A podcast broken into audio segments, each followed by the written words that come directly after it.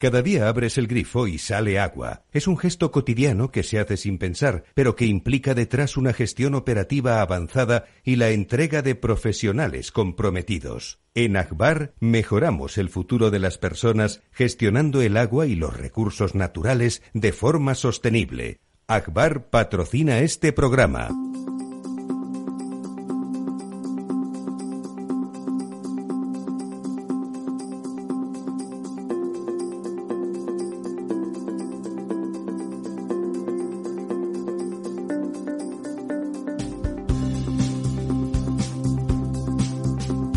Estado Ciudad, con Ramiro Aurín y Diego Jalón en Capital Radio.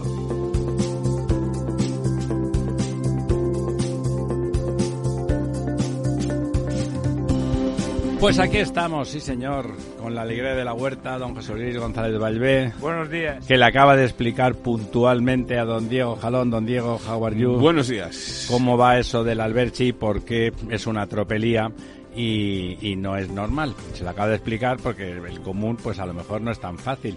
Explíquele usted como lo ha explicado en, en dos minutos que bueno, está muy bien. Eh, parece ser que lo que cambia, que es lo que habría que justificar con razones hidráulicas, no con razones políticas, es que anteriormente a la publicación de este nuevo plan hidrológico del Tajo, la autorización para hacer trasvases entre embalses pertenecientes a una misma comunidad autónoma no requería autorización previa de la Confederación Hidrográfica, sino una comunicación posterior. Es decir, porque servía para abastecer y estaba en un uso sistemático no, y además y es que hay que pensar que toda esta mecánica que estamos hablando y de la que hemos hablado aquí, por ejemplo, del bombeo entre embalses, ahora llegaríamos a la paradoja de que para hacer un bombeo entre dos embalses que están uno a seis kilómetros aguas abajo del otro y que es simplemente una mecánica casi diaria. De hecho se hace, de hecho se hace, de hecho se hace aquí diaria, en Madrid, claro. Es casi diaria. Habría que pedir cada vez que se hace un trasvase de esos, que se hacen todos los días, a todas las horas, habría que pedir autorización previa. Hasta que no te la dieran, no podrías hacer Con lo cual rompes el Con sistema. Lo cual rompes el sistema y rompes todo lo que es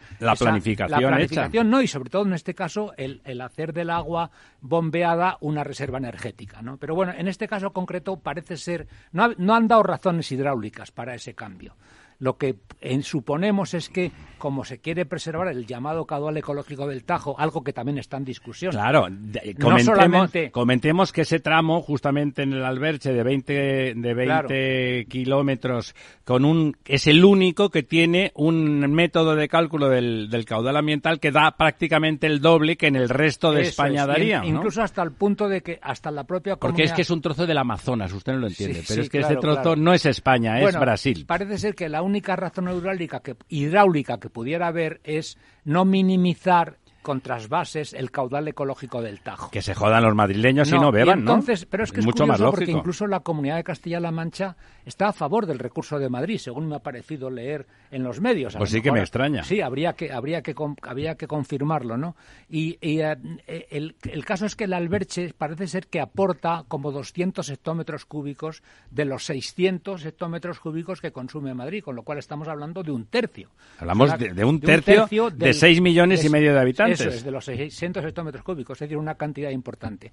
No sé qué ocurrirá porque uh, el, parece ser que el, el, eh, el, Supremo está viendo este recurso, tendrá que ver este recurso, y los planteados por otras comunidades autónomas también, porque evidentemente no solamente influye esto, como decíamos antes en el caso de Madrid, el abastecimiento, aunque de alguna manera me ha parecido entender que para abastecimiento podría haber una cierta puerta abierta, pero no está Pero bueno, claro. eso de la eso no de la claro, gracia, el de, claro. lo de la gracia pero no insisto, tiene gracia. Insisto, no solamente en el caso de Madrid, que es un tema esencial porque es acabar con el abastecimiento de aguas de 6 millones y medio de habitantes, sino eh, que estamos todos los días hablando aquí de, la, de, considerar el bombeo del agua como una fantástica reserva energética, la única. La única la solución única para las este renovables. Momento, ¿eh? Y resulta que, claro, ahora para bombear agua de un embalse a otro embalse habría que pedir cada hora o cada día que se hace, que se hace constantemente, autorización previa y hasta que no te la dieran no podrías hacerlo.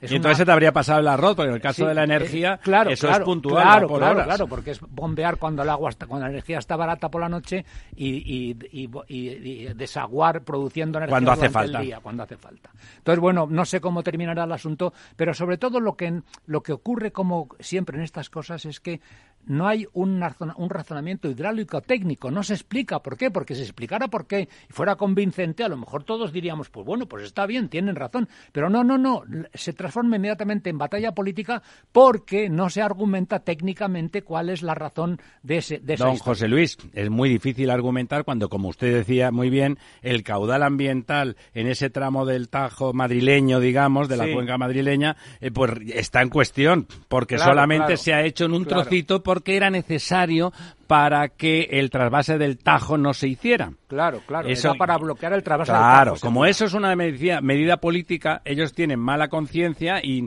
y, en lugar de decir el discurso que acaba de decir, que uno puede no creérselo, pero que tiene una estructura sintáctica de corte hídrico, digamos, pues, pues no, ponen cara de que ustedes quieren arruinar toda la fauna de ese trozo del Tajo. Claro, y lo que pasa es que es curioso porque ya estamos otra vez como siempre, o sea, los hidráulicos de Castilla-La Mancha, de Valencia y de Murcia están a favor del recurso planteado por la Comunidad de Madrid en tanto en cuanto el excesivo caudal ecológico del Tajo en ese tramo. Pero ya estamos con la cátedra del agua de la Universidad de Castilla-La Mancha. Hombre. claro, cómo no. Quien paga manda. Claro, claro. Y el señor Paje y su independentismo no hídrico. Estoy seguro, no estoy seguro ahí de. Porque la propia comunidad, insisto, y esto habría que confirmarlo, parece que está a favor del recurso de Madrid. ¿La comunidad quién es? La comunidad de Castilla-La Mancha. ¿quién es la comunidad? Pues parece ser que el consejero. Eh, eh, yo creo, y, me gustaría confirmarlo porque no estoy totalmente seguro, que estaba a favor de ese recurso. Lo que no, lo quien no está a favor del recurso y está en contra y en consecuencia está a favor de la, esta modificación es una cosa que se llama la Cátedra del Agua de la Universidad de Castilla-La Mancha. Bueno, es que esa Cátedra del Agua, eh, la única forma de hacerse notar es estar contra el resto del mundo. Insisto, la gracia de esto es que si el Supremo hace las cosas como yo entiendo que serían correctas, lo que queda en cuestión es también la forma de medir el caudal ambiental en ese tramito de 20 kilómetros. Señores, ¿cuántos miles de kilómetros debe de haber en España de ríos? Decenas de miles, ¿no? Sí, sí, habrá más de habrá centenas de centenas de miles de kilómetros. Solo en 20 se ha aplicado un modelo distinto al resto de España. Sí, para evitar el trasvase. Que se, que se dice pronto, o sea, es decir, una cosa tan absurda que se suponga soportado técnicamente, no se lo cree ni el petete. Curiosamente, cuando se, cuando supongo que cuando se calcula las necesidades del llamado caudal ecológico para preservar la flora y la fauna, una fauna que no entra es el hombre el ser humano. Claro, Porque el, ser humano habitante de Madrid también es fauna y también hay que preservarlo. según ellos, además, fauna, fauna, animales, todo. Claro, claro, pues, pues fauna, fauna. Entonces, bueno, lo supongo que también habría que considerar la preservación del madrileño como fauna en, en el caudal ecológico del Tajo. Bueno, ¿Cómo tenemos los embalses, don? No, que ha venido don Lorenzo. Buenos, buenos días, Lorenzo, porque además todo esto va a afectar a tu, a, tu, pantano, a, tus propiedades, don. Pues buenos, buenos días a todos. La verdad es que he llegado en extremis, pero es que se han bloqueado los ascensores. Esta vez no ha sido culpa mía. Han bloqueado los ascensores. he tenido que subir andando. No de más golpes al micrófono, que si no, Félix va a disparar y me va a dar a mí por error. a costa, a costa de mi salud. he tenido que subir por las escaleras ¿cómo están las infraestructuras? bueno, que, a ver, los embalses. Pues mira, em, yo creo que la única buena noticia que podemos dar es que mañana parece ser que va a llover en toda España. Bueno, y también decían que podía llover, ¿no? Hoy va a llover muy poquito. A partir de mañana sí que nos atraviesa un frente importante que va a dejar agua desde el norte hasta el sur, pasando, o sea, viniendo desde el oeste, desde el oeste hacia Seguro el este, que Bolaños dice que, es un frente popular. Como ocurre siempre, pero que bueno, que va a llover por toda España. Y esa es la única noticia buena buena porque lo que tenemos que decir esta semana es que en un momento en el que todas las curvas, tanto del año pasado como del anterior, de los últimos 10 años, etcétera, estamos en un momento de subida, es decir, de aumento de agua. O esta semana perdemos agua en los embalses españoles. Perdemos 125 hectómetros cúbicos, que es un 0,22% lo cual nos aleja de la media de los últimos 10 años eh, que estaba eh, en esta misma semana en el 49% con 27.000 hectómetros cúbicos. Nos quedamos con un 43% y con 24.000 hectómetros cúbicos. Eh, como te decía, perdiendo 125 hectómetros cúbicos y además en un momento en el que todas las, las curvas, todos los años, toda la historia dice que en este periodo se aumenta el agua y, no, se, y no se pierde. Vamos a intentar ver por cuencas si le podemos dar a esto alguna explicación que yo creo que la principal es que se está turbinando agua del Miño Sil porque eh, como no hay demasiado sol y desde luego no hay nada de viento, pues, eh, pues la renovable no la, renovable que está funcionando es la hidroeléctrica y eh, solamente la cuenca del Miño Sil ha perdido 135 hectómetros claro cúbicos. Que es absurdo si no se está turbinando. Ya explica prácticamente todo, el, todo el descenso de, de, de esta semana. Eh, el Miño Sil tiene un 80% de agua embalsada, es decir, que no está en situación de riesgo, que es un buen momento para utilizar esa reserva de agua y que la electricidad que pagamos en nuestros hogares pues no sea más cara de lo debido o que no tengan que entrar en funcionamiento pues eh, térmicas o ciclos combinados más contaminantes. Eh, pierde también la cuenca del Tajo, pero 68 hectómetros cúbicos es un 0,62%. Aquí, pues eh, probablemente también haya habido algún tipo de, aprovechamiento hidroeléctrico, porque no es momento tampoco de regadío, no es un momento como para perder 68 hectómetros cúbicos, si no es por esta razón. Pierde 5 hectómetros cúbicos la cuenca del Guadiana y pierde otros 4 hectómetros cúbicos la cuenca del Guadalquivir, que vuelve a estar en el 18,65%. La cuenca del Guadiana está en el 25, estas dos pues gravísimo. Eh, la cuenca del Ebro gana 147, pierde 10 el Duero, pierde 7 el Júcar, pierde 2 el Guadalete Barbate, pierde 6 la Mediterránea Andaluza. El Guadalete Barbate ya está por debajo del 15, está en el 14, 14,72. Eh, en Galicia Costa está en el 22, eh, pierde 22 hectómetros cúbicos, está en el 86.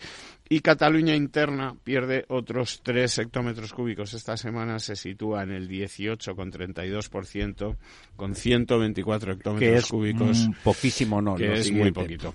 Y eso es un poco. bueno, vamos a cambiar de, tercio inmediatamente porque tenemos otra de las noticias de la semana, sin duda, es el acuerdo que han firmado eh, Juanma Moreno, presidente de Andalucía, y la ministra de Medio Ambiente, la señora Rivera, eh, al, respecto de la famosa corona norte de Doñana y, bueno, esa discusión de qué, qué pasaba con todas las personas, con todas las familias, eh, las poblaciones que ahí tienen su, su hábitat natural, su modus vivendi y que el acuerdo, en principio, parece que recibe para bienes. Tenemos para eso al presidente de la plataforma de regantes de la zona, que es don Julio Díaz. Don Julio, ¿está usted ahí?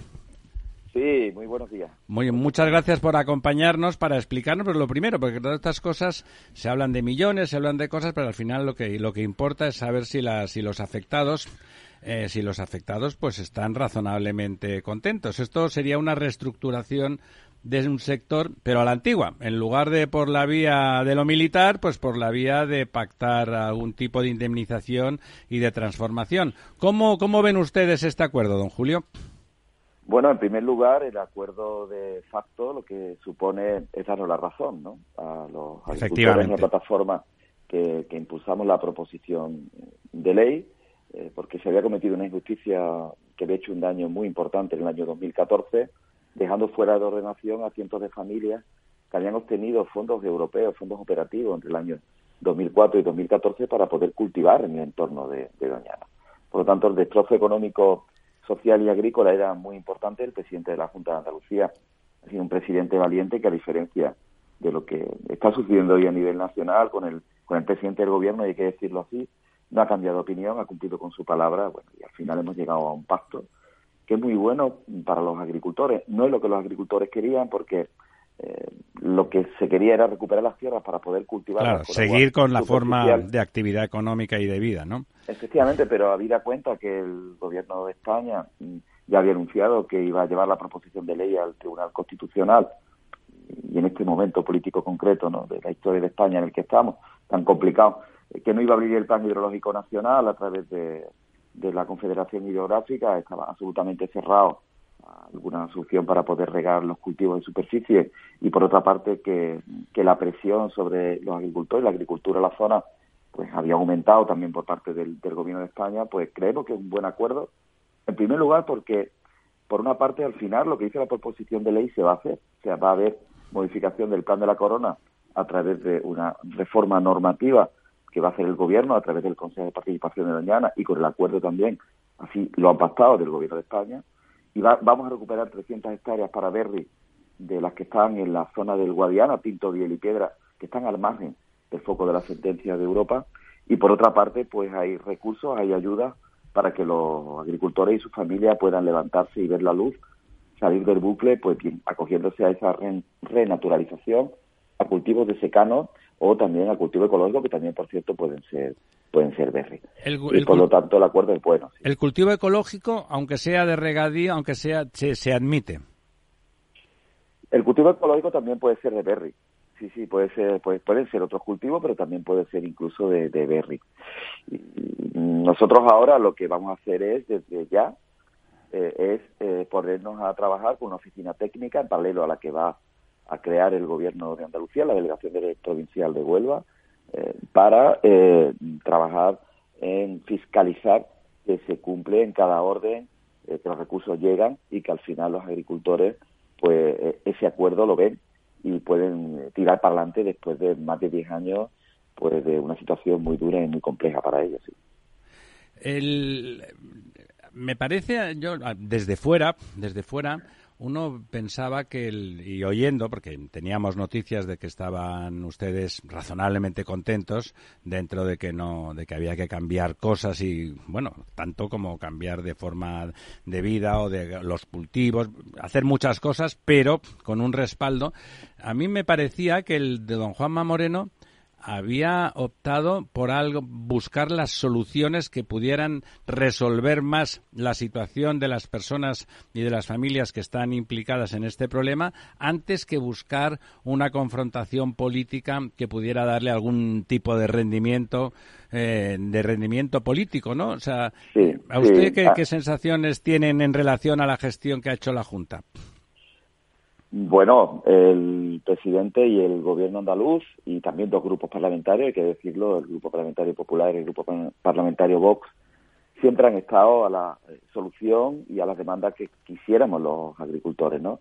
Y eso sin duda hay que agradecerlo. Y hay que decir muy claramente que el presidente y el, gobierno andaluz han priorizado que los agricultores puedan decir, decir sí a un acuerdo, como se hizo por unanimidad en la asamblea del domingo, antes que firmar un acuerdo global sin incluir los agricultores, o sea, sin, sin que los agricultores hubiesen eh, aprobado ese acuerdo, no hubiese habido acuerdo global. Eh, por lo tanto, en Huelva, que es una zona carente de infraestructura, también hidráulicas, porque hay obras de interés general que están por ejecutar, está el trapase del 18, la pesa de Alcolea que está parada, con una vía vigente y 71 millones de euros depositados de colaboración público-privada para ejecutarla, o sea que de dinero, es una cuestión de ideología del gobierno de España que se ponga en marcha, pues en ese, en ese contexto se ha priorizado a la agricultura y a la solución de los, de los agricultores, porque ahora sí van a poder reordenar su forma de cultivar. Va a haber, eso sí, va a haber algunos agricultores que lógicamente pues se van a dedicar a otra actividad, pero va a haber otros muchos agricultores que van a poder reordenar con estos recursos su actividad y la van a poder ordenar ya pues con, certidumbre, ¿no? Digámoslo así. Así que ahora queda aquí un trabajo muy, muy importante, pero es verdad que igual que el grupo parlamentario Vox ha priorizado eh, lo que querían los agricultores por encima de sus legítimas aspiraciones políticas, también el, gobierno de Andalucía y el presidente eh, se comprometieron a que la solución que los agricultores quisiesen que se le diese al, al problema finalmente, pues, pues iba a ser condición sine qua non para llegar a un acuerdo. Por lo tanto, la ministra no hubiera venido a firmar nada si no hubiese sido porque los agricultores dijimos que sí al acuerdo. Claro, que hay simplemente un apunte antes de dar la palabra a don Diego que le quiere preguntar. Eh, claro, en esta zona, cuando hablamos de agricultores, en realidad hablamos de todo el mundo, de todas las familias y de todos los habitantes de esa zona. O sea, los agricultores es la actividad económica, pero que, que estaba dominante ahí. Pero hablamos de toda una comarca que quedaba fuera de juego, casi como diciendo, haga usted lo que le dé la gana con su vida, pero no, no me riegue. Sí, También, eh, buenos días. Eh, yo creo que en cierta medida lo ha contestado, pero era porque lo, lo aclarase un poco mejor. Eh, hay pendiente un trasvase desde el Tinto Diel y Piedras a, que, además está firmado por el gobierno, aprobado, etcétera. En este acuerdo no se especifica nada ni se pide al gobierno que ponga esto en marcha ni hay nada relativo a esto, ¿no? Sí, sí, sí, hay una, hay una parte del acuerdo donde el gobierno de España se compromete a un calendario de ejecución de, infraestructura. Y yo ya les adelanto, yo, bueno, les digo el dato, yo fui el ponente de la ley del trasvase en el año 2018, entonces yo era, yo era diputado en el Parlamento de Andalucía y, bueno, el trasvase está aprobado desde el año 2018 y las obras de interés general ninguna se ha empezado a ejecutar todavía, ¿no? Y ese agua falta en el condado y es clave porque lo que los agricultores quieren es regar con ese agua, con el agua superficial y las captaciones que hay subterráneas, pues eliminarlas todas, absolutamente todas. Las legales, por supuesto, también.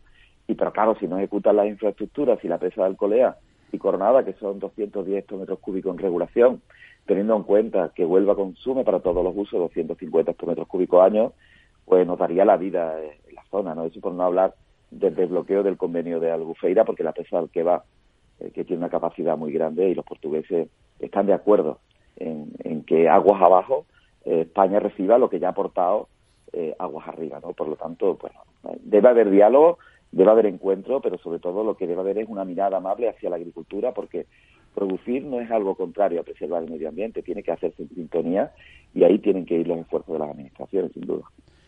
¿Y qué cree usted, don José Luis quería decirle algo, no, el, ¿qué cree usted que piensan hacer sus, sus asociados, bueno, y los, los ciudadanos de esa comarca con ese dinero? ¿Van a cambiar de usos? ¿Van a poner, no sé, a veces uno piensa a lo mejor, como no se quiere reforestar, reforestar admite también que sean huertos solares, ¿Qué, ¿cuál es el cambio de perspectiva socioeconómica que prevé usted para la zona? Bueno, la situación es tan, es tan compleja en el ámbito agrícola que eh, se va a dilucidar caso a caso, por eso la oficina técnica, ¿no? Porque hay agricultores que, bueno, que sí pueden legar la tierra, hay otros que, que, que, que, que que no, hay otros que se irán al secano, hay otros que seguirán en ecológico, seguramente también con berry, y será una multiplicidad de situaciones. Es verdad que se ofrece lo de la agrovoltaica también, como una posibilidad que está dentro del acuerdo, no sé si eso cristalizará, también se habla del hidrógeno verde, pero de cualquier manera, mm, aunque sean, eh, sean opciones ¿no? de impulso socioeconómico, la actividad del fruto rojo, que, está muy tecnificada, muy profesionalizada, es un cultivo de primor, ¿no? que es de alto valor añadido, que deja en la zona, ¿no? que genera mucho empleo, 160.000 empleos, una cifra de negocio de más de 1.100 millones de euros, pues que impacta muy positivamente el empleo, singularmente en el sector femenino, por cierto. Eh, pues y, que está, cuando digo que está muy tecnificado, porque eh, ya tenemos la única certificación que, existe en el mundo en Berry de control de huella de nitrato y que el riego se hace localizado, digitalizado y a demanda es muy pujante y muy competitivo. Entonces, bueno, vamos a ver qué pasa. Nosotros vamos a estar asesorando a los agricultores caso a caso, cada uno en ejercicio de su libertad. Don Julio, nos tenemos que ir a publicidad, pero da gusto escuchar cómo los responsables de los regantes y de los agricultores eh, saben lo que quieren y saben cómo decirlo. Nos gustará volver a hablar con usted para seguir la evolución de ese acuerdo. Felicidades y muchísimas gracias. Muchas gracias, un placer.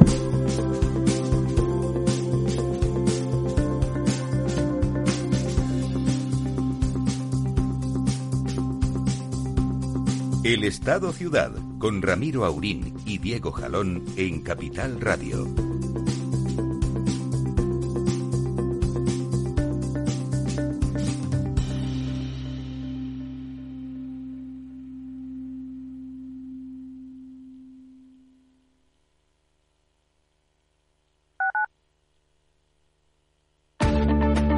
Si quieres adelantarte a los cambios económicos, digitales y empresariales, escucha After Work.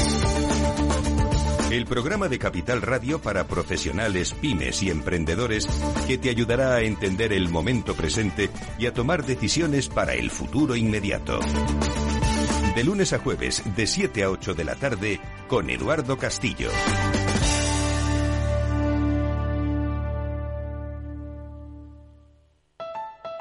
Escucha cada jueves, a partir de las 11 de la noche, en Líderes Globales, las entrevistas que Raúl Castro nos trae desde Florida. Personas inspiradoras de habla hispana que han destacado en sus actividades más allá de nuestras fronteras y que nos dejan sus enseñanzas y aprendizajes desde el punto de vista más personal. Líderes Globales, con Raúl Castro, en Capital Radio.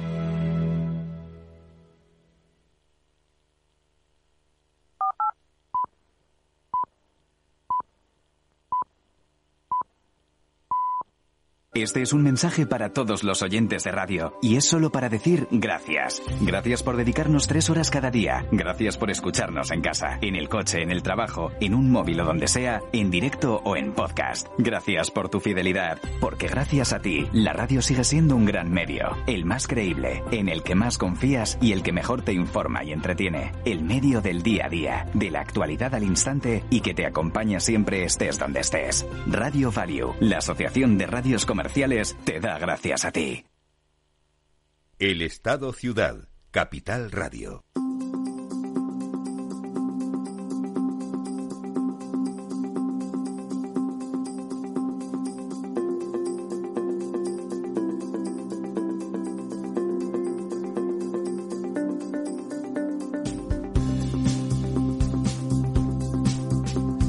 Aquí estamos de vuelta y ya saben, ya saben, que tenemos hay una asociación de ingenieros de caminos que, ha decidido pues tomar partido por las cosas que les afectan y les importan a los españoles, a veces aunque ellos no lo sepan, a veces aunque ellos no lo sepan, pues nos, acompañan otra vez tres miembros de la candidatura de, una de las, de las candidaturas en la que de la que va a ser vicepresidenta o vocal doña Almudena Vocal, porque no hay vicepresidencias en la tal, ¿no? no, en la asociación no.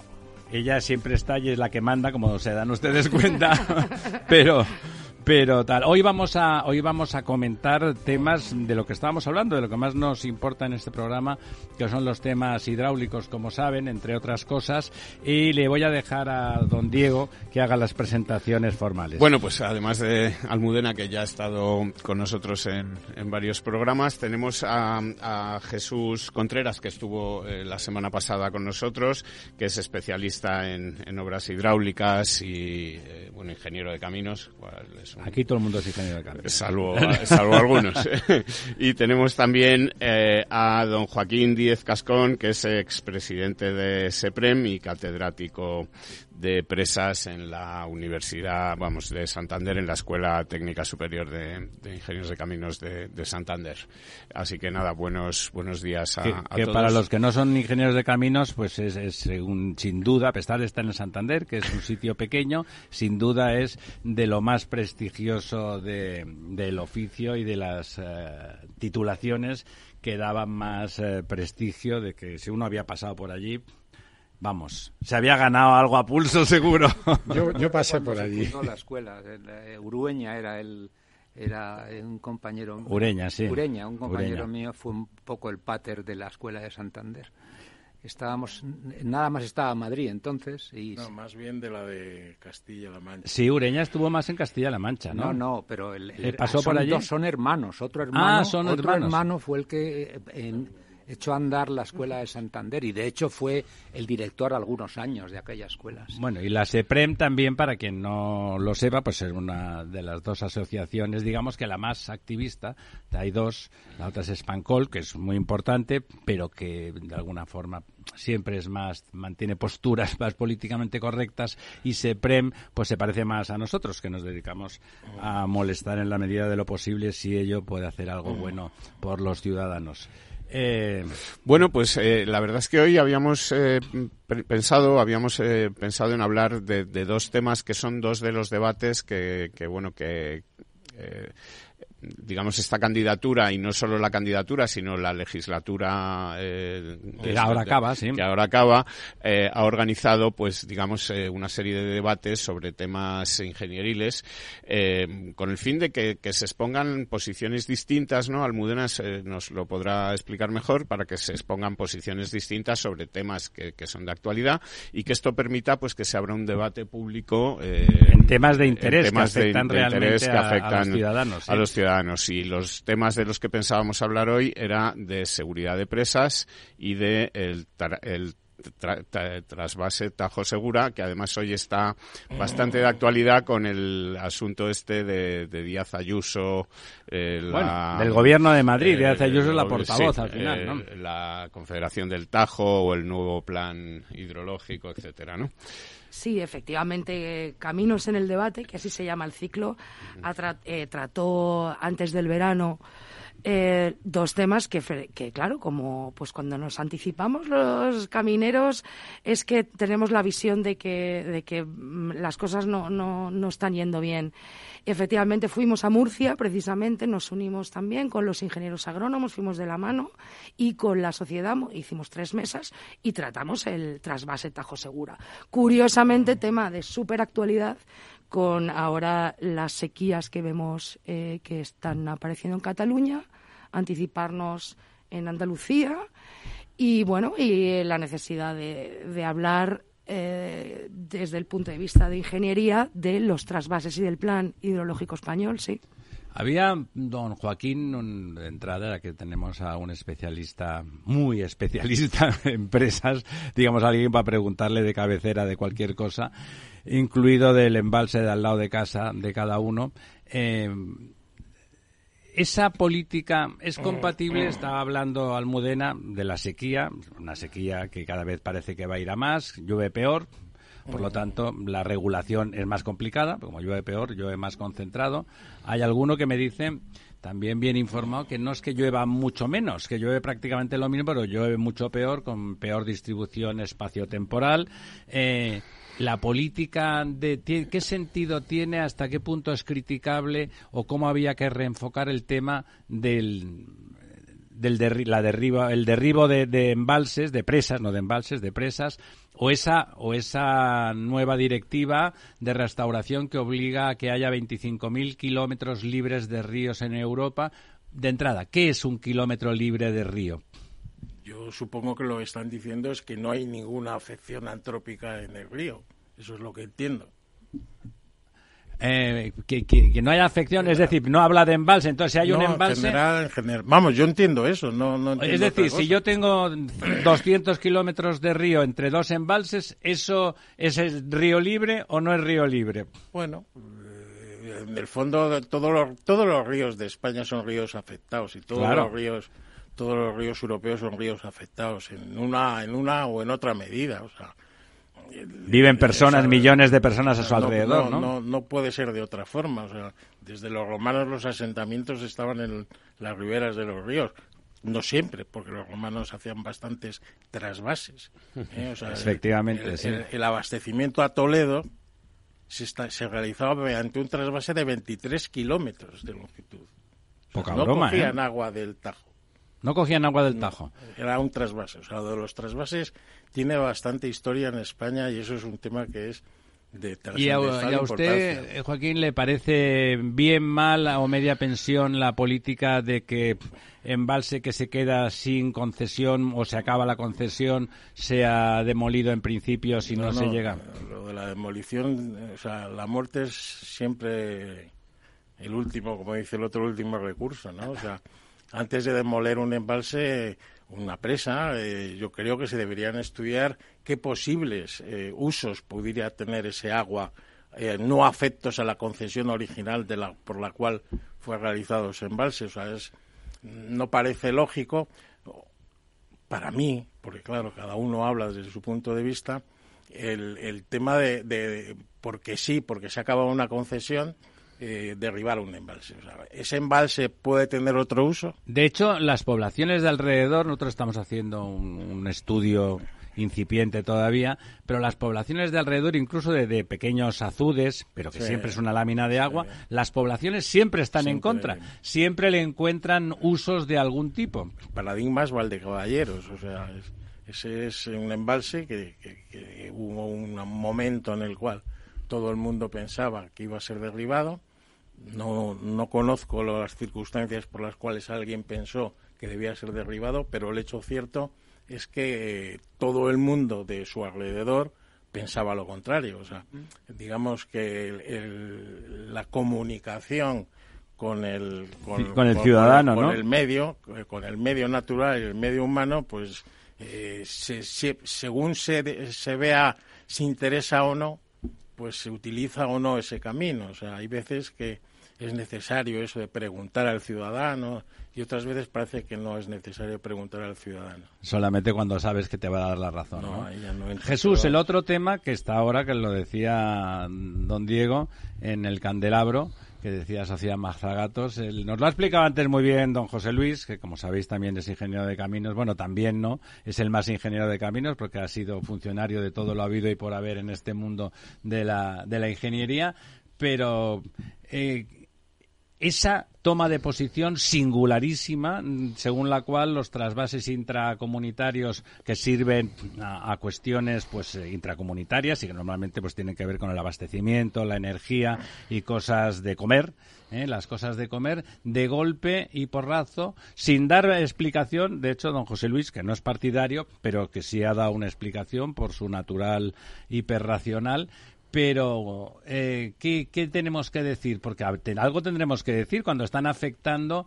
Nos decía don José Luis que en el entorno de 200 hectómetros cúbicos de los 600 que se consumen en Madrid, ¿no? Lo que no tiene sentido es, por ejemplo, escuchar ahora la, noticia de que se está pensando en llevar agua en barco a, Barcelona, ¿no? cuando se ha renunciado a un trasvase pagado por los fondos europeos que traía, que estaba pensado para incluso traer agua del Ródano. A mí me parece que el tema de los trasvases en un país como España, que tú lo has dicho antes, donde igual llueve lo mismo, pero llueve de distinta manera, se, se vuelve peor espacial y intensa intensamente el renunciar a los trasvases, el renunciar a la interconexión de todas las cuencas es una barbaridad. O sea, teníamos que tener todo lo contrario, una política de, de interconexionar todas las cuencas para poder saber si a nivel Madrid, ¿qué se está discutiendo ahora? Mm. ¿Cómo va a depender Madrid solo del Alberche o del Lozoya? Bueno, y que, te den en esos trasvases que son casi diarios permiso administrativo cada vez. Pero, ¿no? bueno, pero eso es aparte. Pero fíjate que, Barcelona ahora mismo tiene problemas cuando si se hubiera hecho el trasvase le estaban trayendo agua del Ródano que está sobrando. No, pero fijaros de eso, que de lo de Barcelona me lo sé particularmente particularmente, estaba en el 2008, que también teníamos una sequía de aquí te espero Baldomero, eh, y era tan grave, estaba a punto de en dos meses eh, realmente tener problemas de restricciones severas, porque, porque cuando hablamos de Cataluña, antes de llegar nos decía lo que había, hay 120 hectómetros en, eh, embalsados en el entorno para 6 millones de personas. Eso no es nada, directamente, no es nada. Estaban tendidas las tuberías que se habían comprado de urgencia en Turquía, que era el único sitio donde estaban, estaban las zanjas hechas y las tuberías al lado, y los señores de Esquerra Republicana, los señores de, de Izquierda Unida en aquel entonces y los socialistas, porque si no el señor Maragall no iba a ser presidente, o era, eh, decidieron que no, que eso era, era pecado, o sea, eso decías tú, ¿por qué no hay trasvases y tal? Pues eh, decidieron y se retiraron, se cubrieron las zanjas y se retiraron los tubos. Ojo, ¿eh? Tú te imaginas, o sea, el agua es un bien público, ¿no? ¿Tú te imaginas un sistema eléctrico que no hubiera interconectado unas centrales con otras? Bueno, y además que aquí tienes luz y aquí no. Sí, sí. Pero es que ah. además, ahora que hablas del sistema eléctrico, resulta que una de las soluciones que hemos oído últimamente y que parece que es así para la acumulación energética, para el almacenamiento de energía, son los bombeos. Sí, Ahora resulta que para bombear de una presa aguas abajo a una presa aguas arriba, hará falta pedir permiso previo. Y hasta que no te den el permiso no podrás bombear. Que te habrá pasado la ropa, que eso es mercado puro, ¿no? esos bombeos son a cada hora, vaya, o son horarios, porque especialmente se bombea por la noche, que es más barata la electricidad, y se, y se, y se turbina por el día, ¿no? Entonces, bueno, es una cosa absolutamente absurda, ¿no? Aquí había un plan hidrológico, y Joaquín lo conoce mejor que yo seguramente, eh, que hizo Borrell sí, los socialistas. y se lo cargó su mujer. donde se interconectaban casi todas las grandes cuencas españolas. Claro, es que era un hiperracionalista. Pero la paradoja es que el plan de Borrell eh, se lo cargó Cristina Narbona. Bueno, se lo cargó Maragall. Bueno, pero que se lo, eh, siendo ministra Cristina, Cristina Narbona, intentó mantener 500 hectómetros en el Ebro eh, los tenía pactados con Fenacore, entonces vino Esquerra Republicana y le dijo que no, que no. Y salieron las desaladoras. Que la independencia de Cataluña pasaba porque el, agua del Ebro no fuera a Barcelona ni a ningún sitio. el plan Borrell me parece que eran 3.000 hectómetros cúbicos. 3.000 hectómetros cúbicos. En el Ebro 1.800. Mm. De trasvase total 3.000, si no recuerdo mal. Y, y, en el, eh, y en el 2000, el, último, el 2003, ¿no? Si no recuerdo mal En 2003 eran 1000 hectómetros cúbicos. 1050, el, el, el, del, el, del, PP, digamos. El del PP. El del PP eran 1050. Mil, y había 300 y pico para arriba y el resto para abajo, con una condición de que solamente se podía trasvasar cuando saliesen más de 100 metros cúbicos por segundo por el, libro. Sí, sí, además hasta el únicamente hasta el 31 de mayo. Todo el mundo olvida esta, esta cuestión, o sea, no, no, estaba no, limitado. Era, no era coger agua eh, al, al, tuntún, como se dice normalmente. ¿Se puede saber más o menos ese régimen de 100, de 100 hectómetros cúbicos o 100 metros cúbicos por segundo ah, del caudal del Ebro, ¿cuánto, cómo, ¿cuánto ocurre? ¿Qué frecuencia tiene eso? O sea, bueno, eso, te, fíjate, el caudal, regular, el caudal medio, yo trabajaba en eso, el caudal medio del, del Ebro son 350 metros cúbicos por segundo. O sea, que hay bastantes días que va por encima de 100. Sí, muchos. Hay muchos, muchos días. la mayoría de los días. Sí, sobre todo porque se, se obliga a ello. En los estiajes, desde que había medida de estiajes a principios del siglo XX, había... A, había dos, un año de 8 metros cúbicos por segundo. O sea, había estiajes salvajes porque es un río mediterráneo. ¿eh? Claro, claro. es un río es que toda, toda la regulación de la margen izquierda eso es. se hace que, el río esté regulado. Pero en resumen. Es que la, regulación es buena, ¿eh? Claro, la regla de minimis era una regla razonable y encima además que permitía hacer el trasvase casi siempre, por decirlo de alguna manera. Bueno, yo lo que, lo que no puedo entender es cómo las infraestructuras en España son vertebradoras de territorio y estamos apostando por vertebrar carreteras, conectar puertos con ferrocarril, puerto con carretera, todo conectado con todo, todo vertebrador y el agua, ¿no? Sí, incluso eh, la solidaridad, es decir, eh, con todo, con los impuestos, con el dinero, con la sanidad, con todo, menos con el agua, ¿no? que es, que es fundamental. Quizá, porque estamos acostumbrados a abrir el grifo, a ver qué no es esencial, abres el grifo y sale agua. Bueno, eso, eso Pero ¿qué sucede ahora desde que el señor Paje es independentista hídrico. Mira, a mí un compañero nuestro, político, que participó en el plan ideológico de Borrell, cuando el cambio de postura tan radical, yo un día le pregunté, y me dijo, Jesús, no te confundas, esto es un tema telúrico, es un arma política irrenunciable. Pues por eso la Asociación Caminos estamos aquí. Es un error que no se escuche a los técnicos. En un tema de eso tenía que ser un pacto de Estado y el, agua es de, todo el mundo. De, el agua de Aragón es el de Andaluz y viceversa. Eh, es que, por ejemplo, cuando se hablaba de este trasvase del Ebro que se iba a hacer un trasvase, que se iba a coger el agua, digamos... en la desembocadura. prácticamente en la desembocadura. La toma estaba en Amposta. Eh, las manifestaciones y la gran oposición en Aragón a esto... ¿Qué sentido eh, hidrológico, hidráulico o, lógico simplemente quitando el hidro? ¿Qué sentido?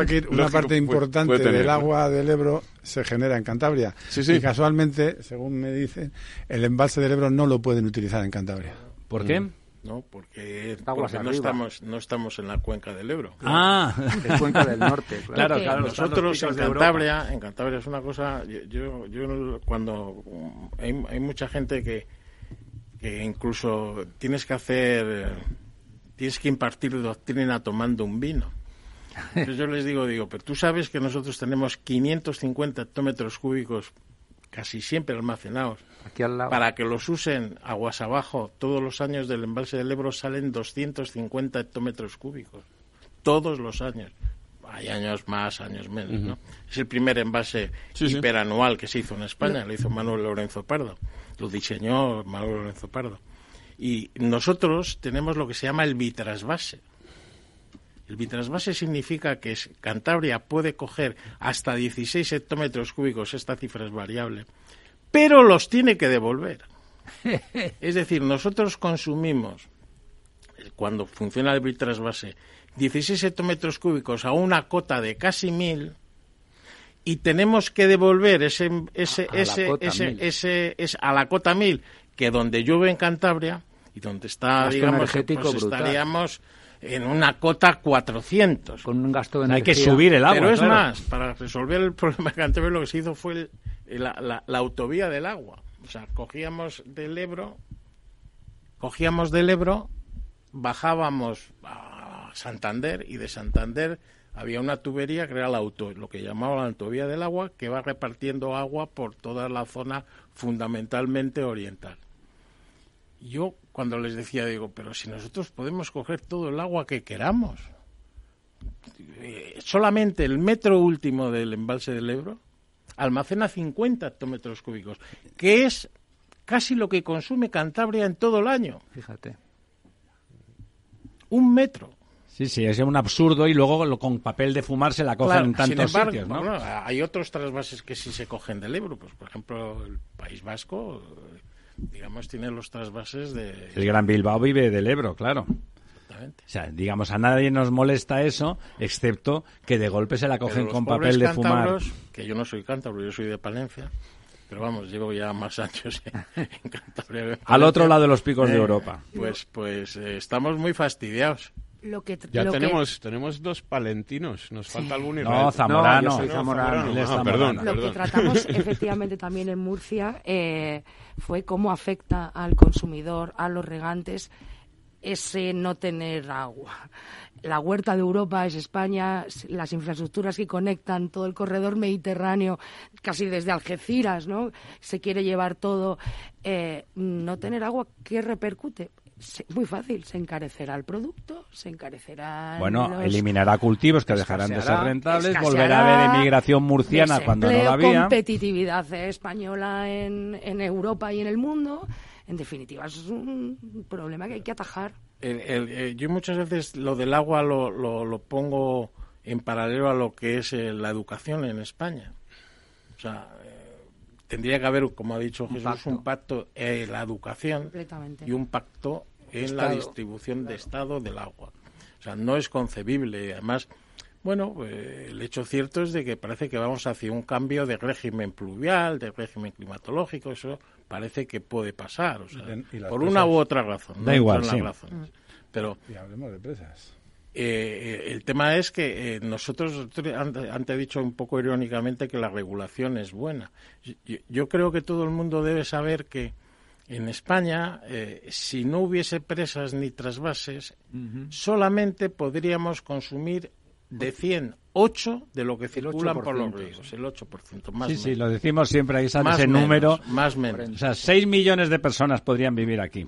Más menos. Otro ¿eh? tema que tratamos Y, y con todas las presas y todos los, los, los, canales, podemos llegar a consumir como mucho el 40%, que es lo que tiene naturalmente Europa. Claro. Y por eso ahí son países como nosotros. Todo el mundo tiene que entender que en España, para ser Europa Necesitamos, presas. necesitamos conducciones, necesitamos canales, necesitamos conexión entre cuencas y eso eh, digamos, eh, yo llego a decir que no es discutible. o sea, podemos discutir lo que queráis, es cómo se hace. Es una condición de existencia de nuestro país. pero lo que pasa es que hay que hacerlo bien. Hay que hacerlo bien. Pues a mí, me, eh, cuando hablamos del Ebro, no hay que olvidar que las presas que hay en el Ebro también han traído algún problema y muy gordo. Es que no hay sedimentación en el delta claro, claro, Claro. Con lo cual, todo el mundo tenemos que entender que para hacer presas tenemos que analizar todo en conjunto. Y eso es a donde se debe ir. Pero no a decir no porque no. No porque no, no, no, vale. Porque no podemos. No, no, no podemos, lo podemos permitir. Podemos, no lo podemos permitir. No nos lo podemos permitir. y podemos hacer esto en estas condiciones. Pues habrá que colocar ahora mismo en Sudamérica. Yo he trabajado hasta hace muy poco mucho en Sudamérica, todo lo que es la, la, salida de finos de los embalses. Pues se recoge. es, algo, es algo que está en, la, investigación en, Sudamérica y en Estados Unidos. Hay un, argentino muy bueno en Estados Unidos que estudia estos temas. Es, es una cosa que es lo fundamental ahora, es Claro. Y estoy hablando lo íbamos a hacer en el Ebro porque había mucho dinero en aquel momento y lo íbamos a hacer para evitar el tal. Almudena, que queda poco si quieres rematar la jugada electoral. sí, bueno, em, también otro tema que tratamos en Caminos en el debate fue la normativa de seguridad de presas. Eh, en este sentido. Hay que gastar dinero en mantenimiento, claro. Sí, em, bueno, la seguridad de las presas está actualmente se desconoce no sabemos cuál es el grado de seguridad de las presas. Pero será porque no están monitorizadas, ¿no? No, vamos a ver. Eh, aquí eh, desconocemos la seguridad. Entonces, aquí, en los últimos, ahora se acaban del el año pasado, ¿no? se, se publicaron la nueva normativa sobre presas. Han tardado 13 años en publicarlas y en todo ese tiempo no se ha hecho un solo diagnóstico de, verdad del estado de seguridad de las presas españolas. De las presas públicas. Sí, sí, sí, Que esa es una distinción importante, porque las presas privadas sí que están ocultadas y, claro, seguidas. Las privadas de, las privadas de, las concesionarias hidroeléctricas. ese es el matiz. Entonces, otra cosa es que las actuales normas técnicas, y lo sabe mucho Joaquín, eh, no tienen, tienen un grado de indefinición importante y no son aplicables. no, garantizan, son unas malas normas. No garantizan la seguridad hidrológica, y mucho menos en la situación actual del cambio climático, etcétera, ¿no? Luego, efectivamente, o sea, eh, esto es un sector público, el, sector público tendría que tener un organismo regulador independiente, que no lo tenemos, pero independiente desde el punto de vista económico, técnico y administrativo, con capacidad sancionadora. No lo tenemos. Aquí se está recurriendo ahora a las, a las empresas de ingeniería homologadas en seguridad, ¿no? que lo que vienen a, a ver quién, quién es el guapo de una ingeniería que acaba firmando un papel que dice esta empresa segura y cojo yo la responsabilidad. No lo va a firmar nadie. Eh, Tiene que haber un, órgano independiente. Si me permites un momento, hay, hay algo que, que, que yo creo que la gente no sabe que es que el desarrollo y la gestión de la seguridad de las presas es un servicio público. Claro. Es un Por eso no funciona. No, no, es un servicio público al cual tiene derecho todo el mundo. Es exigible, vaya, por entender. es un derecho, o sea, es un servicio público, o sea, tiene todas las características o sea, cualquier asociación española o español podría reclamarlo vía legal por decirlo de alguna manera. Cumple todos los requisitos de un servicio público. Tiene que ser continuo, tiene que estar regulado, tiene que estar ejercitado de una forma responsable. Todos los requisitos de lo que es el ejercicio de un servicio público de la policía los tiene las presas. Un señor que está en Cataluña tiene eh, que tiene el mismo derecho a estar tan seguro como un señor que vive en, en Andalucía y tiene que tener la misma sensación de seguridad que son ya Bueno, eso hasta ahora. Pero el tema es que es, esto se olvida mucho. Es un servicio público. Y parece como que es algo que no es tan la última, este... Almudena. Eh, bueno, eh, pedir la confianza de todos los oyentes para seguir viniendo, para votar a nuestra candidatura a la asociación, presidida por José Trigueros, porque como veis os traemos nuestra visión técnica independiente de los temas de actualidad. Se pelea a favor del ciudadano, porque todo esto es, como decía Joaquín, las presas, si no se cuidan, a lo mejor se caen y eso es algo al que tenemos derecho que no pase. Amigo, yo solo una coletilla a lo que, hace, a lo que está diciendo la Mudena. Como consecuencia de todo esto, desde la asociación lo que pedimos es una ley de seguridad de presas. Claro. Amigas, amigos, hasta este, hasta esta noche en La Verdad Desnuda. Muchas gracias, Jesús, Joaquín, Almudena don José Luis, que se ha hecho notar con ese arrastre violento, don Diego. Cada día abres el grifo y sale agua. Es un gesto cotidiano que se hace sin pensar, pero que implica detrás una gestión operativa avanzada y la entrega de profesionales comprometidos. En Akbar mejoramos el futuro de las personas gestionando el agua y los recursos naturales de forma sostenible. Akbar patrocina este programa.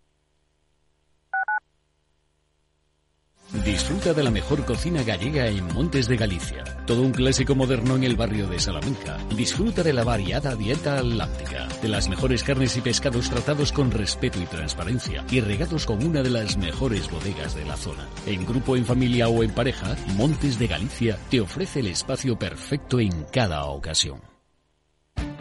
Esto te estás perdiendo si no escuchas a Rocío Arbiza en Mercado Abierto. Albert Triola, consejero delegado de Oracle. Yo suelo decir que la digitalización es el plan de pensiones de las compañías y las empresas, con lo cual eso va a llevar a que las compañías van a comprar más software. Mercado Abierto con Rocío Arbiza.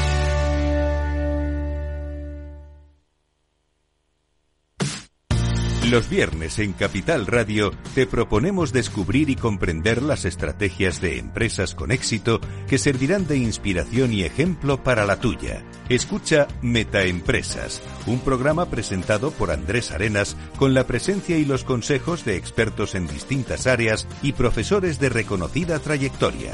Todos los viernes a las siete y media de la tarde, Metaempresas, Capital Radio. Si quieres adelantarte a los cambios económicos, digitales y empresariales, escucha After Work. El programa de Capital Radio para profesionales, pymes y emprendedores que te ayudará a entender el momento presente y a tomar decisiones para el futuro inmediato. De lunes a jueves, de 7 a 8 de la tarde, con Eduardo Castillo.